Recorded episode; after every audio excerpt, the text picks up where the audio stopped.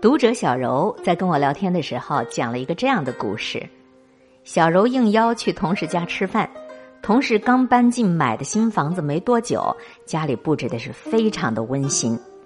同事两口子说，他们多年的积蓄加上四个老人的帮助，一起首付了这套大房子。虽然呢也不是很华丽，但终于有了家。他们现在的目标非常明确，计划十年之内还清房贷。两年之内要孩子，然后把老人接过来帮忙带孩子。三年之内升职加薪，五年之后必须干出个人样来。同事夫妻俩非常的甜蜜，说话的时候时不时的相视而笑，满满的正能量。小柔就特别羡慕，想着以后也要努力的赚钱买房子，好好的规划自己的未来。小柔回到家以后，看到自己的丈夫还在打游戏。桌子上摆放着吃剩下来的泡面，这个月的房租还没交，家里是凌乱不堪。这一刻，小柔突然就从理想跌落到了现实。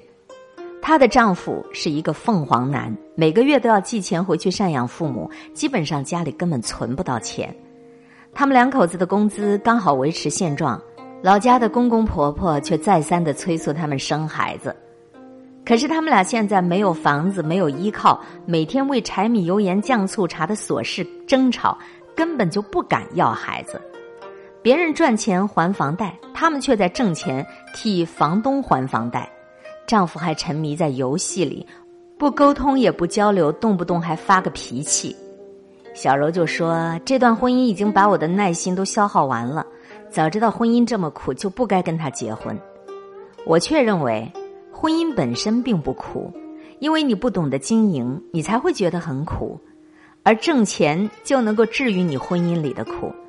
假如小柔的丈夫能够戒掉游戏，把心思都放在工作上；假如小柔能够摆正好自己的心态，不跟别人攀比，夫妻俩制定一个自己切实可行的小目标，总是能够把日子过得更好的。贫穷并不可怕，可怕的是你认命，可怕的是你一味的埋怨。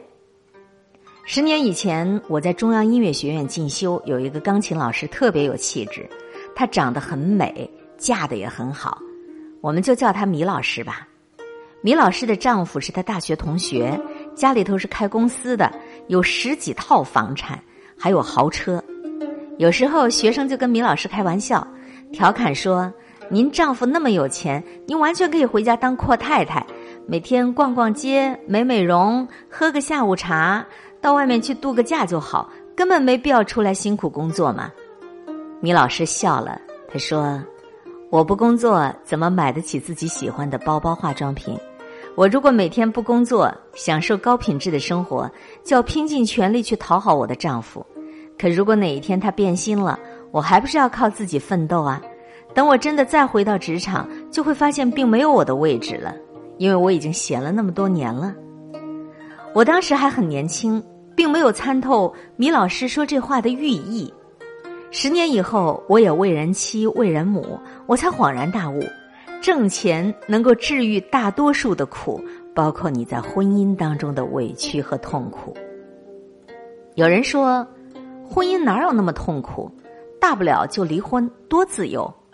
我想说，你要是不挣钱，你连离婚的底气都没有，孩子谁养啊？怎么养啊？拿什么养啊？这些都非常的现实。看过电影演员姚晨的那个演讲吗？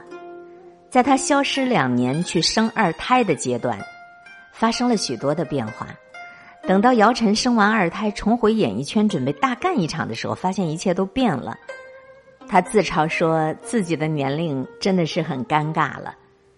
其实，有年龄的问题，也有焦虑的感觉。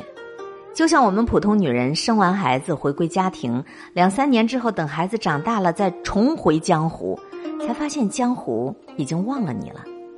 姚晨说：“因为努力工作，我才有了选择的权利；因为当了妈妈，我才了解生命的意义，也让我有勇气去面对生活的残酷。这两个身份并不矛盾。我的解读是：虽然女人要为自己的生育权买单，但你也不能因为生孩子就放弃自己的事业。”短暂的离开可以，永远的告别职场，真的坚决不行。因为工作挣钱是治愈系的，它能够让你变得自信、有魅力、快乐，提升你的情商和格局，也能够有效的减少你的家庭矛盾。毕竟，你的经济地位决定你的家庭地位。一个经济自由的女人，她永远不怕离婚；而经济不独立的女人，最怕的就是离婚。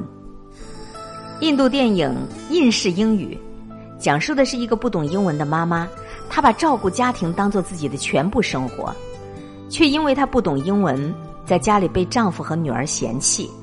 后来，她报了四周的英语班，在这个培训班里，女主人公结识了各种朋友。为了学好英语这一共同的目的，大家相互鼓励，共同进步。功夫不负有心人，日夜苦学英语的女主人公，由零基础到在婚礼礼宴上大放光芒。一席对新人用英语讲述的祝福，不仅为他赢得了众人的刮目相看，更是让他重新赢得了家人的爱和尊重。女主人公在剧情当中有一句台词让我印象很深刻，她说。如果你不喜欢自己，就会连自己周围的一切都讨厌；如果你学会爱自己，周围的一切都会渐渐变得有吸引力。原本沉寂如水的生活，就开始变得焕然一新，变得美好。也许蜕变的过程非常痛苦，但是女主人公的一句话令我感同身受。她说：“我不需要爱，我只需要尊重。”的确，尊重才是爱的前提。可惜很多人都搞反了。打着爱你的名义，当着大家的面对你指手画脚，完全不懂尊重你。女人获取尊重的捷径就是挣钱。当你遭遇婆媳矛盾，当你遭遇丧偶式的婚姻、无性婚姻、三观不合，你找不到解决的办法，你可以试一下，把你的注意力集中在工作当中，先挣钱，再慢慢的想办法。挣钱能够治愈一切的矫情，也能够治愈婚姻的苦。元气满满的一天，从现在开始。得意的时候我微笑，失意的时候我也微笑；幸福的时候我微笑，痛苦的时候我还微笑。我是海林，正在对你微笑广播。